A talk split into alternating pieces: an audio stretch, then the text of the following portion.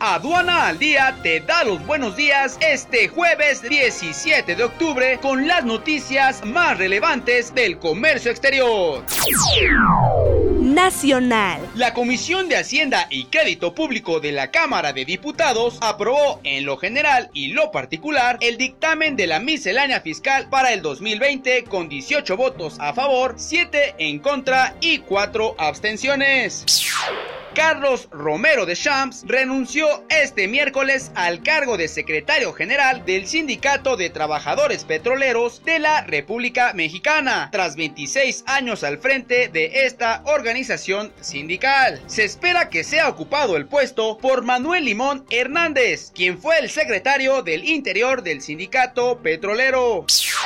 El Fondo Monetario Internacional advirtió que México debe buscar una política fiscal incluyente, fortalecer el crecimiento, caminar hacia una política monetaria más laxa y sobre todo promover un impulso a las empresas paraestatales.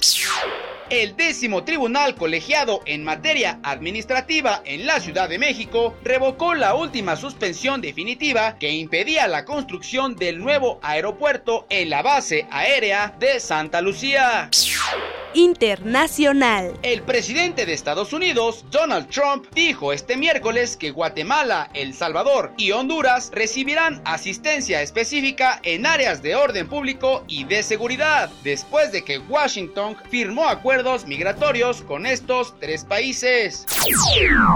Este corte informativo fue presentado por Sencomex, que te invita al evento más importante de aduanas y comercio exterior en México, Congreso Nacional cuarto encuentro de especialistas aduaneros el próximo 20, 21 y 22 de noviembre en la Ciudad de México. Forma parte del movimiento aduanero que ha cambiado la escena nacional. Para mayor información, entra a la página www.cincomex.com.